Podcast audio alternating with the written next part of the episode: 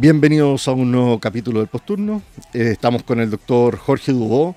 Eh, son las 10 de la mañana, un día miércoles, Santiago de Chile, ya hacen 22 grados y eh, nada, estamos sufriendo acá el calor, ambos porque hay que estar con las ventanas cerradas para poder grabar tranquilos. Hola Jorge, ¿cómo estás? Hola Miguel, ¿cómo estás? Muchas gracias por invitarme a tu podcast. Todo bien, muchas gracias. Oye, hoy día vamos a hablar de un tema que es siempre algo que nos genera cierta incomodidad en el electrocardiograma Cuéntanos de qué vamos a conversar. Eh, hoy día vamos a revisar eh, diagnósticos diferenciales del supranivel del ST. Perfecto, y esto es porque todo el mundo en algún momento nos ha mostrado un electrocardiograma que tiene algún supra por ahí o algunos supras y eh, no te dan nada de historia. Entonces hay que tener bien presente la existencia de varios diferenciales del supranivel ST que van a hacer que nuestra vida sea más organizada y que no todo sea eh, un infarto. Por lo tanto, Jorge, cuéntanos, ¿qué fue lo que encontraste y qué, qué datos nos puedes dar tú al respecto? Exactamente como tú decías, Miquel, eh, primero que todo siempre hay que considerar el contexto clínico que motiva solicitar un electrocardiograma. No es lo mismo que a los colegas que les llega un electro en contexto de un control crónico del programa de salud cardiovascular o una evaluación preocupacional o al que nos llega a nosotros en el servicio de urgencia. Eh, podemos eh, ayudarnos de reglas de estratificación de riesgo, ¿cierto? estudios de laboratorio y los criterios electrocardiográficos, que son los que yo les voy a detallar en unos minutitos. para que no se nos pasen diagnósticos emergentes, siempre considerar que si un paciente viene con, por un dolor torácico, está con síntomas neurodegenerativos o equivalente anginoso, ese supra de nivel del ST deberíamos considerarlo como un infarto hasta demostrar lo contrario. Aunque tenemos que tener presente que hay varios diagnósticos diferenciales que podrían cursar con un supra nivel del ST y que pueden coexistir además con un infarto. Perfecto, yo creo que ese dato, ese mensaje es súper importante en que en el fondo si es que estamos pensando, estamos frente a un paciente con una clínica muy típica y el supra nivel no nos convence mucho, bueno, si es que la clínica es muy típica, la clínica manda. Y yo creo que ahí estoy de acuerdo contigo. Lo más prudente es llamar a cardiología y hacerlos participar un poco de esta decisión eh, muchas veces ellos tampoco se convencen con algunos supras, pero bueno, si es que hay una historia que es muy clásica, ellos van a ir sí o sí eh, a activar el pabellón de, de Entonces, Jorge, cuéntanos, ¿cómo nosotros podemos ordenar o podemos sistematizar nuestros supras de nivel LST? Bueno, en general, primero, antes de ir directamente a ver el supra de nivel del LST, hay que fijarse en cosas que de repente pueden ser un poco básicas, pero no están de más recordar, que es fijarse que el electrocardiograma esté bien tomado. Eh, segundo, analizar el electrocardiograma en un orden, el, orden que uno tenga, en el fondo hay varias mnemotecnias. Eh, personalmente yo lo voy analizando primero cuánto es su ritmo, si es sinusal o no, si es regular o no, la frecuencia cardíaca, cómo está el QRS, eh, las morfologías en orden, y entre ellas me fijo en esa parte, en el punto J y el segmento ST, y finalmente una conclusión, ¿ya? porque el electro no es solo un supranivel del ST. Y en tercer lugar, eh, es dónde mirar esas desviaciones del segmento ST. Y para eso tenemos que fijarnos, como les decía, en el punto J, que es el punto que se ubica al final del complejo QRS, y a partir de ahí evaluar cómo se comporta el segmento ST. Es decir, si es cóncavo, convexo, si está elevado o no, y esto lo vamos a hacer mirando la línea isoeléctrica del electrocardiograma, que es el segmento TP, ¿ya? Eh, que es el segmento del electrocardiograma que va desde el final de la onda T hasta el inicio de la onda P. Es un error frecuente a veces considerar como eh, isoeléctrica el PR, eh, que puede estar desviado, en algunas condiciones como la pericarditis, pero no es donde tenemos que ir a mirar estas elevaciones del segmento ST. Eso, eh, yo creo que ese mensaje es muy importante. Todo el mundo debería tener un orden personal eh, para ver el electrocardiograma. Y si es que no eres especialista eh, viendo electrocardiograma, a lo mejor más que un orden personal, lo que necesitas es aprender algún orden lógico para ver el electrocardiograma.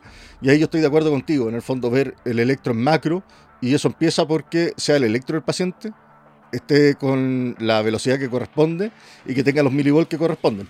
¿Ya?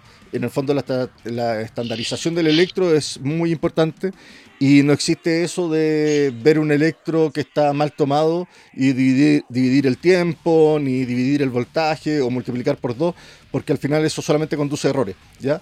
Eh, el electro tiene que estar estandarizado, tiene que estar bien tomado y tiene que ser lo que nosotros estamos acostumbrados a ver. ¿ya? Lo otro que es súper importante es después eh, ver lo que dices tú, que es como la generalidad del electro, que es ver el ritmo cardíaco que tiene, el eje que tiene, y de ahí empezar a, ver uno a uno cada uno de los segmentos eh, que nos interesan ir a ver en electro, y eso uno lo va viendo de manera ordenada, y ahí uno puede ver el complejo QRS, ahí uno ve el ST, pero hacerlo de manera ordenada en cada una de las derivadas. Y finalmente lo que dices tú, el electro no es un supra, no es una taquicardia, sino que el electro tiene que tener una conclusión diagnóstica y nos tiene que dar un electro en que pensamos que sí está cursando un infarto o que pensamos que sí es compatible con una hipercalemia, pero no puede quedar solamente en eh, una descripción como de lo que estamos viendo, sino que tiene que haber una conclusión detrás de la cual muchas veces nos tenemos que apoyar en la clínica también. No, no solamente vemos electrocardiograma, sino que el electrocardiograma es una herramienta clínica que ocupamos nosotros. A diferencia, como decías tú, de estos pacientes que llegan con el control crónico cardiovascular, que llegan con un electro como informado, pero que no tiene mucho contexto el cardiólogo o el médico que lo está informando. Entonces, Jorge, cuéntanos, ¿cómo ordenas tú los diferenciales del, de, la, de la elevación del ST? Bueno, el primer eh, diagnóstico diferencial del que les quiero hablar, que es el más emergente de todos, es el supranivel del ST secundario un infarto al miocardio. ¿ya? Eh, y para esto tenemos que fijarnos en varias cosas. Eh, la primera es el patrón del segmento ST. clásicamente se nos enseña que es convexo, es decir, con la curvatura hacia arriba. Y esto es altamente específico pero poco sensible.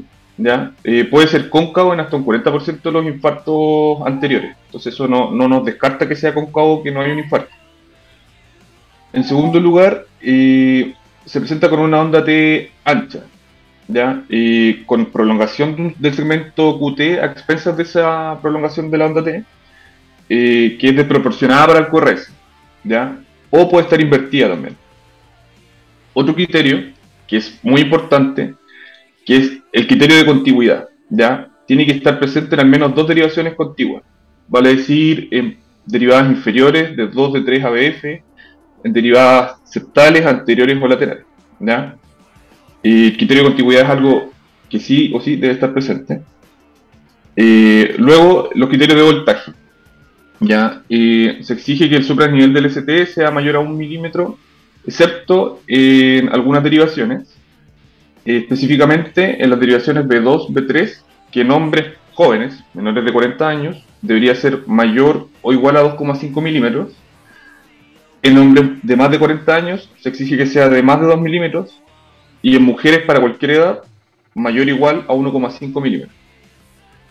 En otras derivaciones, eh, por ejemplo las derivadas posteriores, se exige que sea un supranivel del ST mayor a 0,5 milímetros y esto porque hay una mayor distancia de vector al corazón en el fondo. Por eso se baja el punto de corte. Y otra característica importante del supranivel del ST en infarto es que hay, pueden haber cambios recíprocos. ¿ya? Eso quiere decir que hay un infranivel del ST, dependiendo de la pared que estemos mirando que esté afectada, va a ser el, cambio recíproco. Eh, en pared anterior, hasta un 70% tiene cambios recíprocos en pared inferior. En pared inferior, casi un 100% se van a ver cambios recíprocos en pared lateral.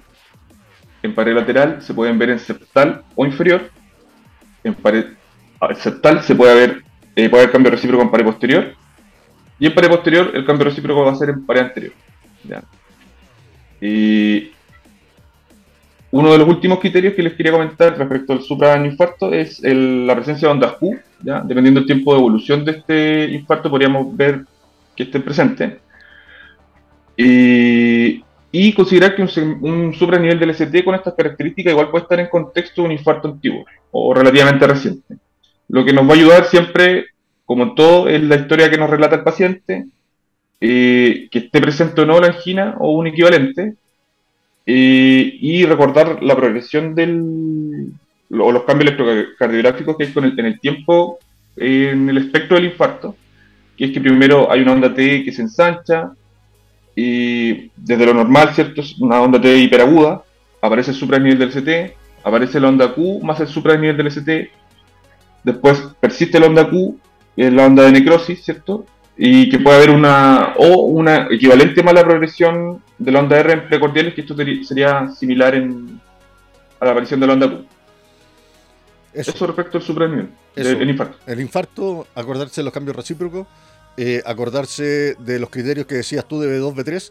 Eh, las diferencias de voltaje solamente para mejorar la sensibilidad. Pasaba que muchas mujeres no cumplían el voltaje de 2 o de 2,5 y por lo tanto se estimaba que eran infartos sin supra y después evolucionaba muy mal porque no se les daba la prioridad que tenía el infarto con supra. Eh, los cambios recíprocos al final lo podemos explicar como todos los vectores están en un equilibrio en el corazón y por lo tanto cuando se pierde masa, bueno, vamos a tener el supra en un lado y eso masa también va a repercutir en las otras derivadas porque se pierde ese como equilibrio eléctrico que existe.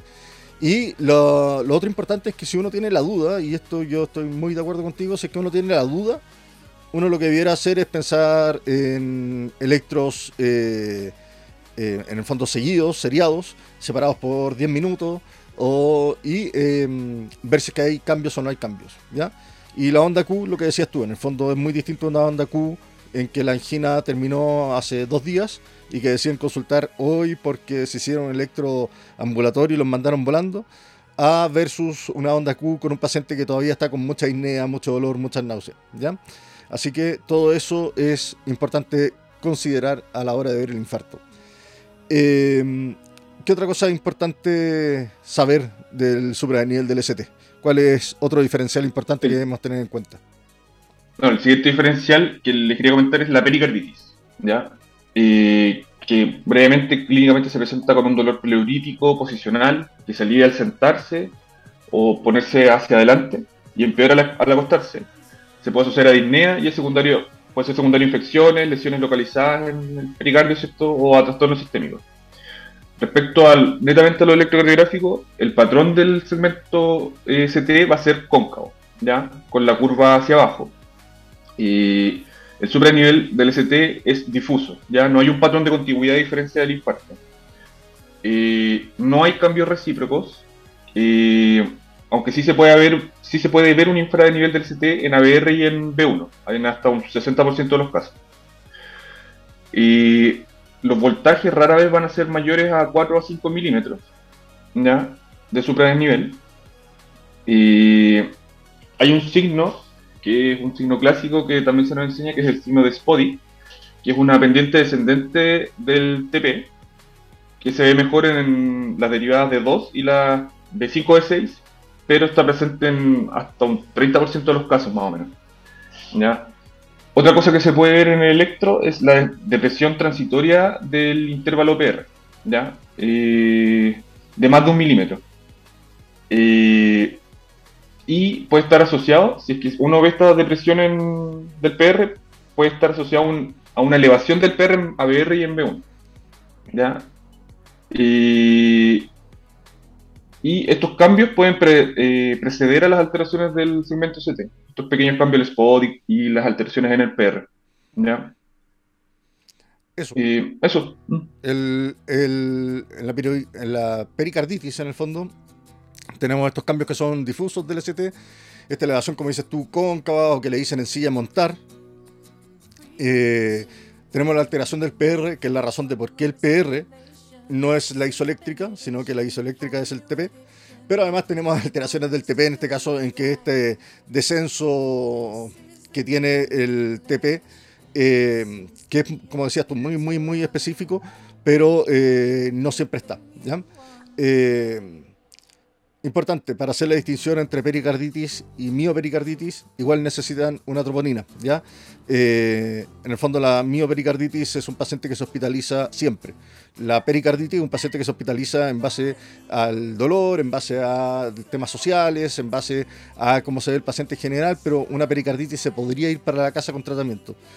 Así que si es que están pensando en infarto o si es que están pensando en pericarditis, sí o sí necesitan una troponina porque la troponina es la que va a marcar eh, si es que hay o no compromiso del miocardio. Siguiente diferencial. El siguiente diferencial es algo bien frecuente, es la repolarización precoz, ¿ya? que es una variante normal de elevación del segmento ST. Eh, es eh, dos a cuatro veces más frecuente en hombres eh, y principalmente se ven mucho más marcados en personas menores de 25 años deportistas. ¿ya? si bien es más frecuente en la característica es como que sea frecuente en hombres jóvenes, se puede dar en a cualquier edad, incluso en adultos mayores y también se dan mujeres. ¿ya? Eh, es, las características electrocardiográficas son parecidas a la pericarditis. El patrón del segmento ST es cóncavo. Eh, puede haber en el punto J eh, muescas o notch, ¿ya? que son unas onditas que se ven ahí específicamente en ese punto. Eh, el voltaje eh, suele ser menor a 3 milímetros. El supranivel no es tan, tan grande. Eh, y como regla, debe haber afectación de algunas derivadas precordiales. O sea, rara vez se delimita solo la derivada de la extremidad. ¿ya? Por lo general, dudarlo si es que no hay alguna precordial afectada. ¿ya? Como les decía, puede parecerse a la pericarditis. de hecho, puede haber un infranivel del ST en ABR. ¿ya? En hasta un 50% de los pacientes. Eh, la onda T puede tener, es bien grande, puede tener hasta 10 milímetros, más de 10 milímetros de altura en las precordiales, en hasta un 30% de los pacientes. Eh, y esto lo diferencia un poco de la pericarditis, porque en ella eh, la onda T suele ser normal, de bajo voltaje, o incluso podría estar invertida. Y en el infarto, la onda T más que alta es más bien ancha. Así como para diferenciarlo. Y eso respecto a la, la repolarización, precoz. La repolarización precoz, eso es una condición que es benigna. Y es la razón de por qué también le tuvimos que meter milímetros a B2 y B3 en el infarto. Porque llegaba gente joven con, que era deportista, que llegaba con, con dolor torácico por X motivo. Se le tomaba un electro y encontrábamos ese supra y al final eran pacientes que en realidad estaban más sanos que uno porque ultradeportistas con cambios buenos en el fondo en el electrocardiograma y seguían en estudios que eran innecesarios. Por eso es importante conocer este diagnóstico, que si bien es un diagnóstico como bastante exclusión, en el fondo uno tiene que estar muy seguro que no está pasando nada más para decir que es solamente la repolarización benigna, pero tiene eh, un patrón que es bien distintivo, que es el que explicaba Jorge recién, y que es importante conocerlo para no confundirlo con otras entidades. Siguiente diferencial de la elevación del ST. Otro diferencial relativamente frecuente en la población general es el bloqueo completo de rama izquierda. ¿ya? en este, mm, las características electrocardiográficas son que el, patrón del ST va a ser también cóncavo, aunque ocasionalmente podría ser recto o convexo, ¿ya? no es algo exclusivo. característicamente va a tener un QRS ancho de más de 120 milisegundos una onda S profunda y ancha en B1 y B3, una onda R eh, ancha, ¿ya? en B5, B6, en D1 y ABL, ahí uno va a ver el signo del conejito específicamente en B5, B6. Eh, y respecto al supranivel del ST, eh, el supranivel de, hay elevación de la onda T que son discordantes, ¿ya? Es una, uno debería observar una adecuada discordancia entre el ST y, el, y la onda T, en el fondo. Entre el QRS y la onda T, ¿ya? Es decir, en dirección opuesta. Si el QRS es positivo, la onda T debería ser negativa, ¿ya? Existen algunos criterios para ver si esta eh, elevación del ST es, eh, podría ser isquemia o no, eh, o infarto o no, y los más frecuentes o más utilizados son el desgarbosa modificado por Smith y el del Barcelona, que van a ver específicamente eh, si es que hay concordancias o discordancias respecto a algunos criterios de, de voltaje. Perfecto. Em, siempre se nos ha enseñado que un bloqueo de rama izquierda nuevo debiera ser sí o sí em, considerado como dentro del diferencial de un infarto con supra. Em, es bien importante que un paciente que se ve relativamente bien con un bloqueo completo de rama izquierda que no teníamos documentado, es raro que ese bloqueo de rama izquierda sea eh, un infarto, ¿ya?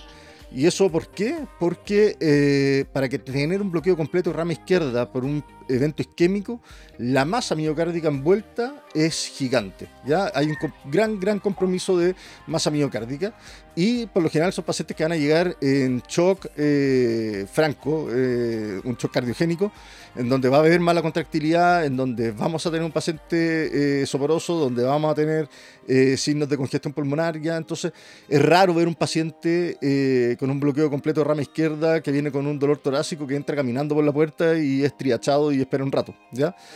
Eh, lo otro que es importante es conocer lo que tú dices, eh, los criterios de Garbosa y los criterios de Barcelona, ¿ya? Eh, los criterios de Barcelona, yo todavía tengo algunos reparos en que me parece que todavía no están ampliamente estudiados y uniformados en la, en, el fondo como en la, en la población general. Pero si es algo más que hay que tener en cuenta y si es algo más que debemos conocer para poder diferenciar un bloqueo completo de rama izquierda con infarto versus un bloqueo completo de rama izquierda sin infarto. ¿Algún otro dato del bloqueo de rama izquierda? Eh, nada, reforzar lo que tú decías, porque eh, una cosa es el paciente que uno sospecha que tiene un nuevo bloqueo de rama izquierda y otra es el paciente que, lo tenía previamente y evoluciona con un dolor torácico. O sea, eh, ese paciente que ya tenía el bloqueo igual tiene derecho a tener un, o tener un infarto. Entonces, eh, es importante conocer estos criterios eh, y tenerlos a mano. Y además utilizar la clínica, ¿cierto? Y, lo que, las pruebas de laboratorio. Eso, 100% de acuerdo. Paciente con bloqueo completo de rama izquierda, hay que conocer el esgarbosa y los criterios de Barcelona paciente con bloqueo completo de rama izquierda que no teníamos documentado de antes, si es que el paciente no se ve activamente muriéndose, es raro que sea una causa isquémica. ¿ya? De todas maneras, como dices tú, dolor torácico habitualmente en esta población que se presenta con el bloqueo de rama izquierda, que habitualmente no es gente joven y sana, habitualmente igual le vamos a terminar pidiendo una troponina, pero no nos vamos a mover como que fuera un, un infarto un, equivalente infarto con supra es que no cumple los criterios eh, electrocardiográficos de Carbosa y Barcelona. Bien, siguiente diferencial. El siguiente diferencial es la hipertrofia ventricular izquierda, que mm, tiene algunas características que son, se observa una onda S profunda en B1 B3, eh, el supranivel del ST suele ser pequeño, eh, no mayor a 2,5 milímetros, y rara vez se ve en derivadas inferiores. Eh, y eh, el supra también y la onda T son discordantes con el complejo QRS. ¿ya? Existen varios criterios para hipertrofia ventricular izquierda eh, y como siempre nos dicen los profesores, es que hay muchos criterios para algo es porque ninguno es muy bueno. yo personalmente me tiendo a fijar en la onda R en ABL, es mayor o igual a 11 milímetros. Eh, también eh, el criterio Cornell, la onda S en B3 más la onda R en ABL mayor a 28 milímetros en hombres y mayor a 20 eh, en mujeres. y otra cosa que también es bien útil, no es para nada específica ni sensible, pero que es algo que siempre vamos a estar viendo en estos pacientes, es la onda T de sobrecarga, ¿ya? que a veces la podemos confundir con una onda T de isquemia, que suele ser negativa y asimétrica, y otra cosa que también nos puede orientar a que el paciente tiene hipertrofia articular izquierda es que el eje va a estar desviado izquierdo. Eh, y respecto específicamente al supra del nivel del ST, que es pequeño, no es más de 2,5 milímetros. Eso, eh, yo creo que este es uno de los diagnósticos diferenciales más, más difícil de separar del, infarto. Eh, va a depender mucho de la historia y lamentablemente estos son pacientes que habitualmente van a llegar por dolor torácico, pero también llegan por síncope. Entonces, eso lo hace aún más, más complejo a la hora de tomar la, como las decisiones de si activar o no activar cardiología. Y la verdad es que ante la duda, eh, hay que equivocarse a favor del paciente y uno debiera involucrar a más equipos si es que parece que es necesario. Eh, lo otro es que una hipertrofia ventricular izquierda que que no es un infarto, igual puede tener condiciones para eh, quedarse hospitalizado. En el fondo, estos diferenciales de nivel del ST no es que estemos diferenciando el infarto de muchas cosas que sean eh, inocuas en el fondo, sino que, o, inofensivas, sino que lo estamos, eh, estamos también viendo otros diagnósticos que pueden ser complejos, como una miocarditis, como un bloqueo completo rama izquierda con cambio electrocardiográfico importante una hipertrofia ventricular izquierda que eh, se presenta con un episodio sincopal. Y vamos a ver más adelante que hay otros diferenciales que son igualmente importantes y que también pueden tener una mortalidad bastante alta. Entonces, siguiendo avanzando en esto, si seguimos avanzando, eh, ¿qué otro diferencial es importante, Jorge? Bueno, el siguiente diferencial que les quería comentar es la hipercalemia. ¿ya? Acá igual siempre hay que eh, tener en contexto el paciente que, tenemos en frente. O sea, si es un paciente con enfermedad crónica, que no ha tenido acceso a su diálisis por X motivo, pensarlo. ¿ya? Eh, cuanto al electrocardiograma, lo que vamos a ver eh, son ondas T picudas que se escriben como altas o en tienda de campaña, que pueden estar asociadas a supra-nivel del ST, principalmente de B1 a B3, pero que ese supra es a expensas del, de, la, de, la, onda T, ¿ya? Y hay que diferenciarlo de la onda T hiperaguda del infarto, que está como, les decía, suele ser más ancha, ¿ya? Más que alta, ¿ya? Y además, el contexto. Eh, y también, eh, como tú decías hace un ratito, tomar electros seriados. Si tenemos la duda, en el caso de una hipercalemia, podríamos ver progresión de las alteraciones eh, con ensanchamiento y aplanamiento de la onda P, eh, prolongación del PR, aparición de bradiarritmias, bradicardia desde sinusal hasta bloqueos AB, ensanchamiento del QRS, podríamos ver un ritmo sinusoidal y eh, derivar eso en arritmias malignas. Eso. Muy bien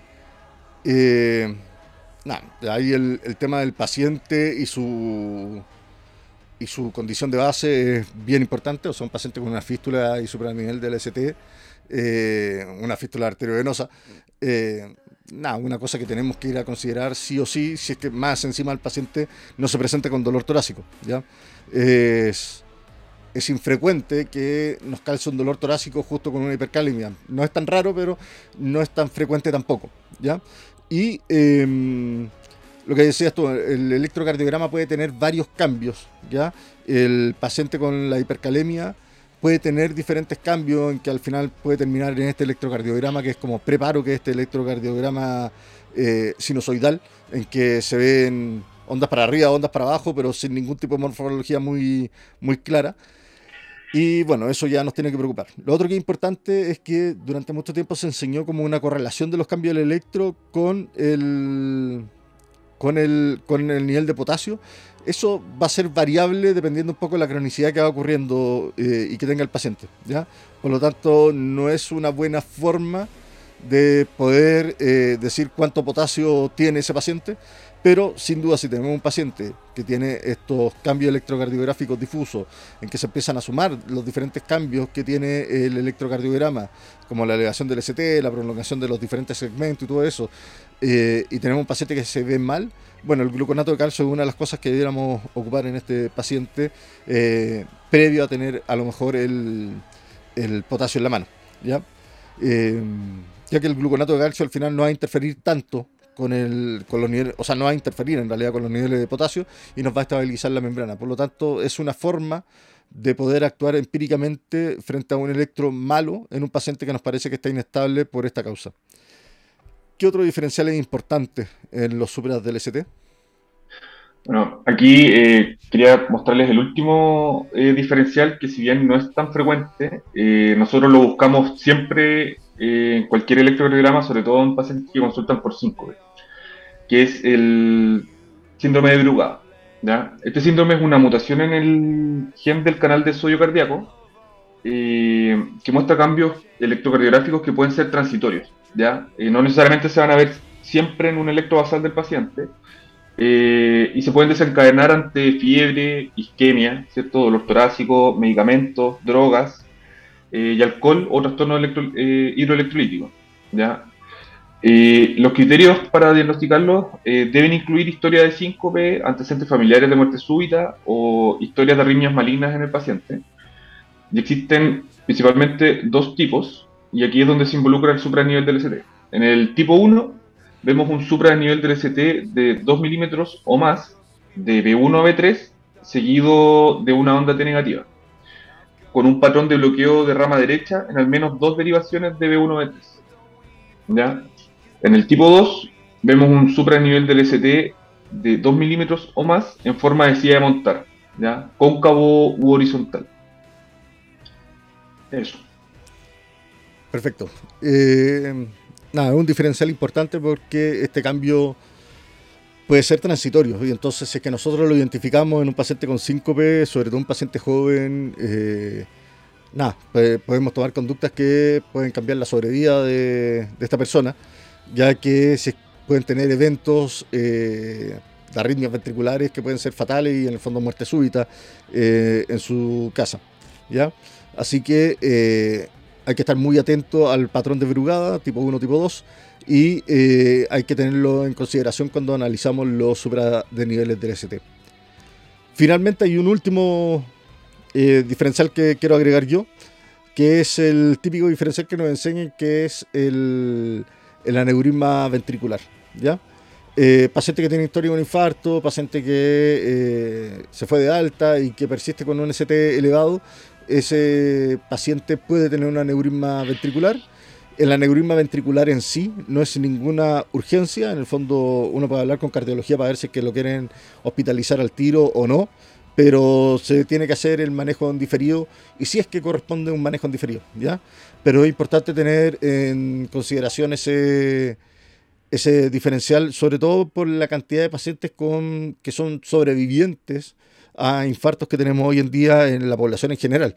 Eh, si bien uno se asusta mucho con el infarto, el infarto con supra, eh, con las terapias modernas, la verdad es que el infarto con supra en global tiene una mortalidad que es más o menos de un 8%. Eh, que si uno lo compara con otros cuadros, como puede ser una neumonía TS4, la mortalidad es bastante más baja que esa, que esa neumonía. ¿ya? Eso no quiere decir que no hagamos nada. Un, un, infarto con supra es altamente letal si es que uno lo deja evolucionar de manera natural. El tema es que hoy en día tenemos eh, diferenciales que son, o sea, tenemos eh, formas de manejo que son muy eficientes y que realmente han logrado cambiar la sobrevida en este cuadro. Por lo tanto, existe la posibilidad de que se encuentre con alguien con STs que se mantienen pegados eh, arriba durante toda la vida. Ese paciente hay que pedirle un ecocardiograma y hay que pedirle una evaluación por cardiología que, si, que pudiera ser ambulatoria y el manejo se hace de manera diferida. Eso, ¿Alguna conclusión o algunos puntos que quieras dejar para la casa, Jorge? Eh, sí, Miguel. Eh, un poco reforzar lo que hemos venido hablando, que siempre hay que considerar el contexto clínico por el que uno eh, le está solicitando ese electrocardiograma al paciente o por cómo fue que nos llegó, que llegó a nuestras manos. ¿ya?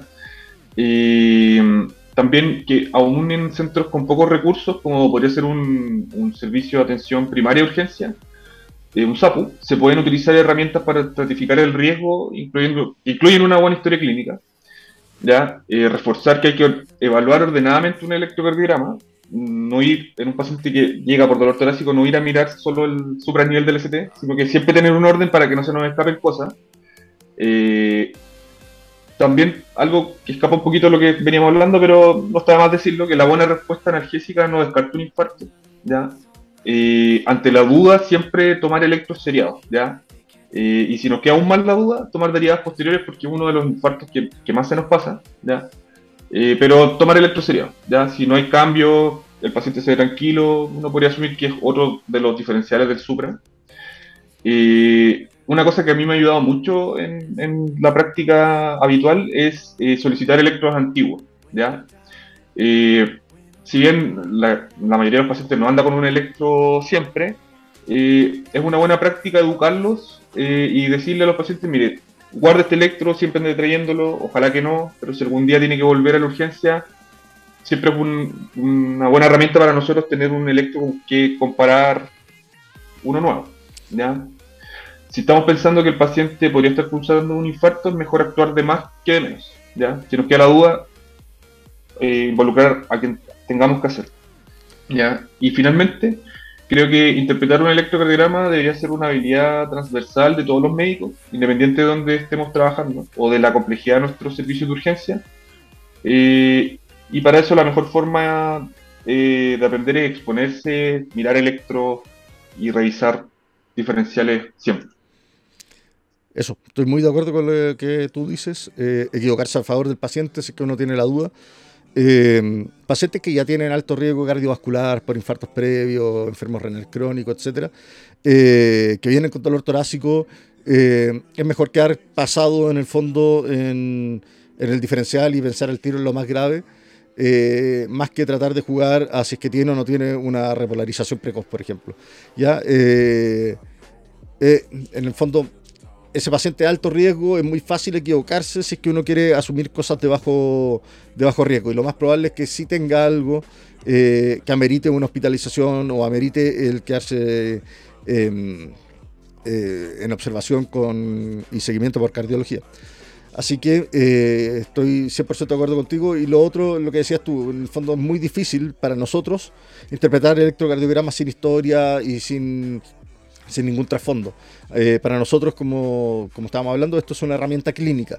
Y como herramienta clínica va inserto dentro de una anamnesis, un examen físico, el laboratorio muchas veces, que es importante eh, tener en consideración a la hora de hablar del electrocardiograma. Y em, finalmente, eh, lo último que quería decir es con respecto a la solicitud de la troponina. Bueno, si es que el paciente tiene un dolor típico, por mucho que no cumpla los criterios de infarto con supra, eh, es importante tener una troponina en la mano. Eh, una troponina ultrasensible negativa es tremendamente em, como contenedora en el sentido emocional del médico a la hora de dar de alta al paciente, porque es muy improbable que con una troponina ultrasensible negativa, o sea, negativa indetectable, estamos hablando, eh, que el paciente tenga algo isquémico o algo grave de verdad. Y em, nada, Recuerden que en el fondo estos son diferenciales y los diferenciales hay que explorarlos y no es como para elegir una opción, sino que es como para tenerlo en consideración a la hora de eh, tomar eh, nuestras eh, decisiones clínicas en el servicio de urgencia. Así que eso, Jorge, muy buena la discusión hoy día. Es un poco difícil sin imágenes. Vamos a ver si es que lo podemos animar como conversamos en algún momento. A ver si es que esto puede ser el primer podcast del posturno. Pero eh, todavía no he explorado tanto en eso. Así que eh, vamos a armar el video, vamos a ver si es que se puede subir. Mm. Así que eso, Jorge. Fuiste parte de un experimento. Lo lamento. Ya, pues. Gracias, Miguel. Eso. Que estés muy bien. Cuídate mucho. Gracias, igual.